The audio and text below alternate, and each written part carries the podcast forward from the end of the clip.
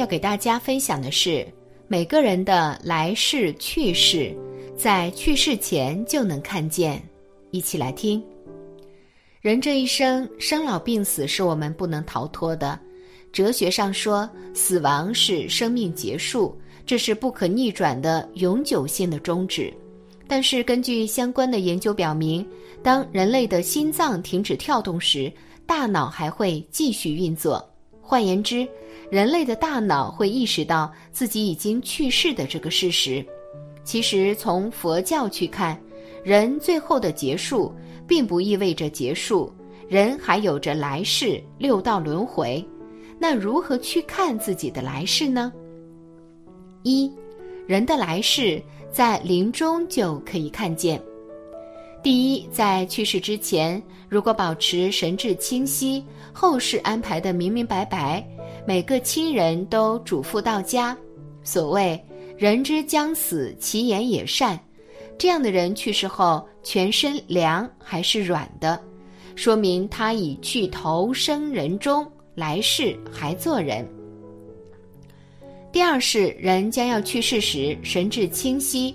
提前数日乃至数月就已经知道自己去世的时辰，念诵经文或侧卧或盘坐，平静安详的去世，说明他已不入轮回，投生仙界。第三是去世之前，神智时清时不清，思想行为表现极为贪婪，经常说胡话，或口中出现。猪、马、羊、牛等叫声，或身体出现动物形态，这样的人去世后全身是硬的，并且膝盖最后凉，说明他已去投生动物中，来世做畜生。第四是去世之前神志不清，经常出现备受惊吓等症状，口中念念说一些无边际的话。或会见到不在世的亡人等，这样的人去世之后，小腹最后凉，说明他已去投生鬼中，来世做恶鬼。第五是去世之前神志不清或昏迷，偶尔出现被审问、刑罚等状，这样的人全身凉后，脚心最后凉，说明他已去投生地狱中。来世做地狱中的鬼，灵魂应称神识。一般来说，在去世后十二小时左右离体，此刻才是真正的离开人世。离体后的两天半为昏迷状态，以后清醒，能看见所有眷属、朋友等，沟通方式只能托梦，因为几乎无物质身体。四十九天之内。陆续投到上述六道之中，有个别升天入地的，会不过中阴而直达。投母胎者称后有身，大致如上。其实从科学角度去看，人去世之后并不是什么都没有。有一位美国医生叫邓肯·麦克道高，他为了验证灵魂是真实存在的。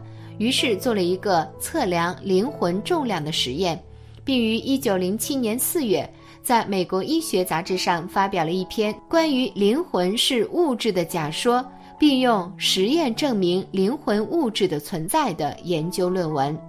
他找了六名实验人员，其中有四个是结核病人，一个是糖尿病昏迷的病人，还有一个没有记载。对于这些试验人员，邓肯设计了一种很灵敏的秤，安装在床上。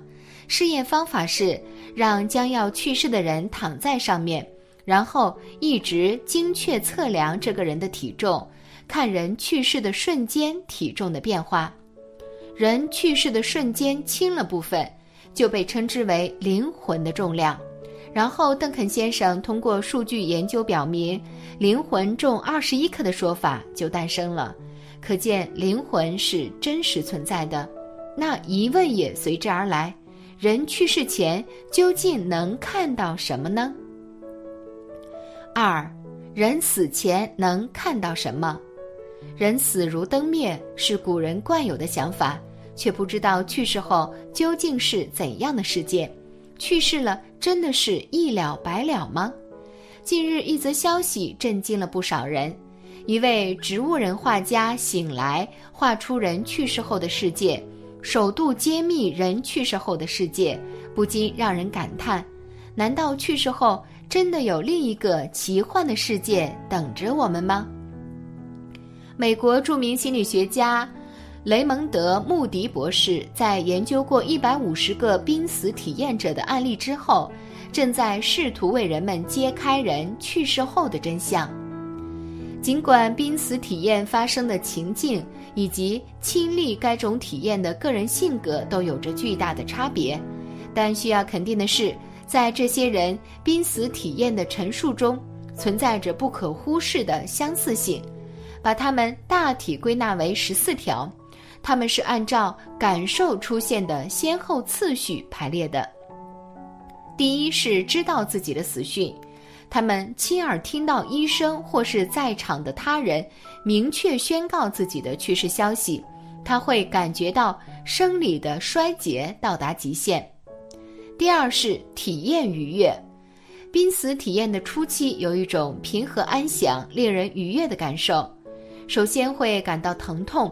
但是这种疼痛感一闪而过，随后会发觉自己悬浮在一个黑暗的维度中，一种从未体验过的最舒服的感觉将它包围。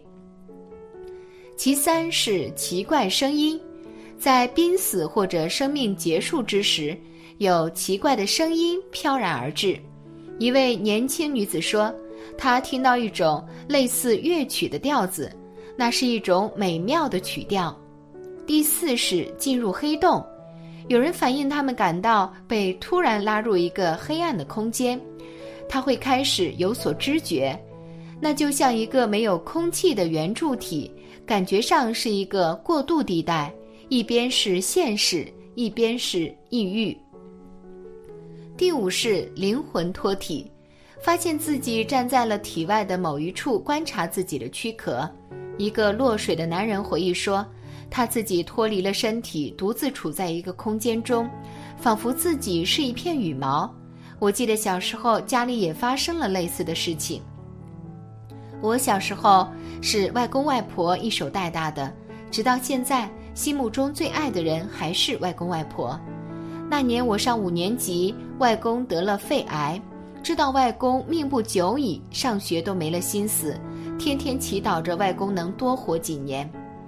那天我如往常一样放学回家，可回到家中空无一人。等了一会儿，姑爷爷来了，说外公病情严重，送去医院了。外婆也跟着去了，他是来帮忙看家的。毕竟家里为了很多家畜家禽。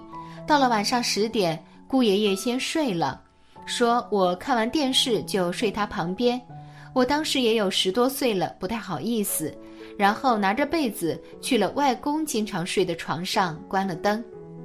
我那个时候虽然很担心外公的身体，但是还会想着第二天去找哪个同学玩。于是我闭上眼睛想来想去，当时没有畏惧感，那是外公睡的床，我有什么好怕的？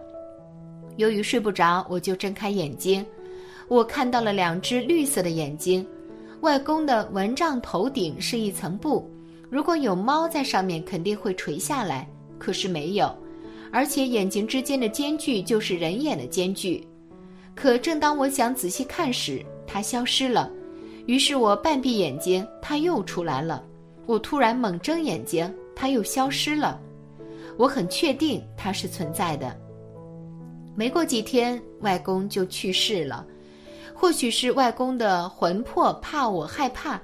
所以，当我睁开眼时，他躲起来了，就像他活着的时候，我在他身边从未害怕过。第六是语言受限，他们竭力想告诉他人自身所处的困境，但没有人听到他们的话。有一名女子说：“我试着跟他们说话，但是没人能听到。”第七是时间消失，脱体状态下。对时间的感受消失了。有人回忆说，那段时间里，他曾不停地出入自己的肉体。第八是感官灵敏，视觉、听觉比之前更加灵敏。一个男子说，他从未看得如此清楚过，视力水平得到了不可思议的增强。第九是孤独无助，在这之后会出现强烈的孤立感和孤独感。一位男子说，他无论怎样努力都无法和别人交流，所以我感到非常孤单。第十是他人陪伴，这时周围出现了别的人。这个人要么是来协助他们安然过渡到王者之国，要么是来告诉他们丧钟尚未敲响，得先回去再待一段时间。第十一是出现亮光，在濒死体验最后的时刻会出现亮光，这道光具有某种人性，非常明确的人性。第十二是回望人生。这个时候，当事人会对一生做一次全景式的回顾。当亲历者用时间短语来描述他时，都是一幕接着一幕，按事情发生的时间顺序移动的，甚至伴随着画面，当时的一些感觉和情感都得以重新体验。记得身边朋友讲述的一次濒死体验，他有次溺水。产生过这种感觉，他觉得自己的意识脱离了躯体，并且看到了自己。当时他漂浮在半空中，看着浮在水面上的自己，看着那个池塘，看着岸上的小伙伴。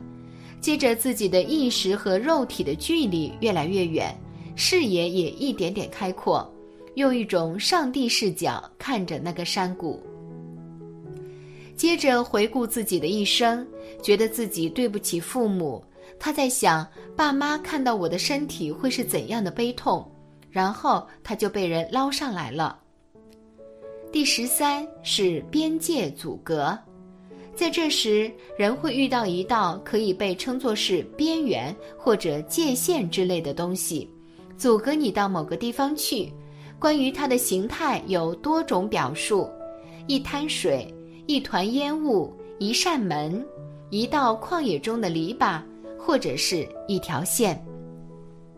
第十四是生命归来，如果有幸被救活了，在濒死体验进行到某种程度后，人们必须回来。在最开始的时候，许多人都想赶快回到身体中去。但是随着濒死体验的深入，他开始排斥回到原来的身体。如果遇上了光的存在，这种情绪就更为强烈。随后你就真的回来了。总而言之，修为人生极为难得。如果不珍惜，持续种下恶因，那在去世之前就会非常痛苦。看到一些不好的东西。从而下意识就会去到畜生道或者是鬼道，甚至无法投胎，到处游荡。因此，唯有认真修行佛法，多做善事，才能够顺利往生，去到西方极乐世界，生生世世都是快乐的。感谢你的观看。